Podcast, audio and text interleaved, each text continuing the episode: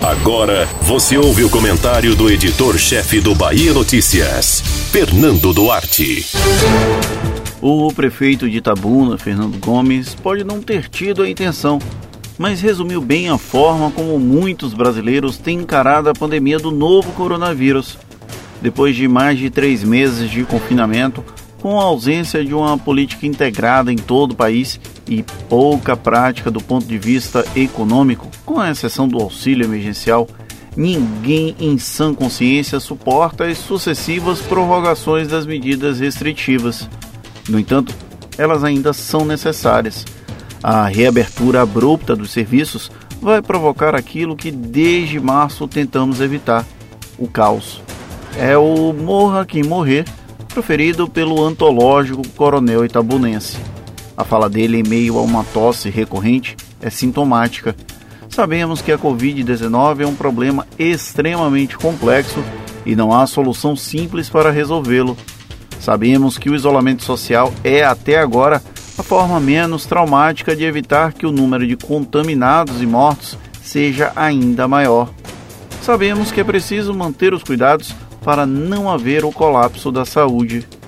Mas ainda assim, insistimos em falar em reabertura das atividades, não apenas por razões econômicas, como aconteceu nos primeiros instantes, mas para minimizar o efeito nefasto que a doença terá em todo o país.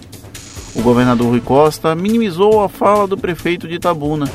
Agora aliado, Fernando Gomes mereceu o afago do gestor baiano, algo que não aconteceria até muito recentemente. Porém, o chefe do executivo estadual ponderou que há uma pressão muito grande para que os prefeitos retomem um mínimo de normalidade possível. A dificuldade é encontrar um meio termo entre o distanciamento social e os protocolos adequados que permitam o retorno gradual do comércio e dos serviços sem ondas massivas de contaminação. Por isso é tão desafiador articular o programa de reabertura. Na capital, o prefeito Assem Neto reforçou ser um erro fingir que o coronavírus se foi, o que pode provocar medidas ainda mais duras. O lockdown que era aguardado em Salvador não tem previsão para acontecer graças ao esforço de todos os envolvidos no enfrentamento à pandemia, incluindo aí a população que malmente conseguiu cumprir parte das recomendações. Ou seja, forçar o comércio a abrir, como criticava Fernando Gomes, é provocar exatamente a fala dele: morra quem morrer. A frase é extremamente infeliz quando se pensa em quase 2 mil mortos na Bahia e mais de 60 mil mortos no Brasil. Ainda assim, muita gente pensa dessa forma e isso me assusta ainda mais.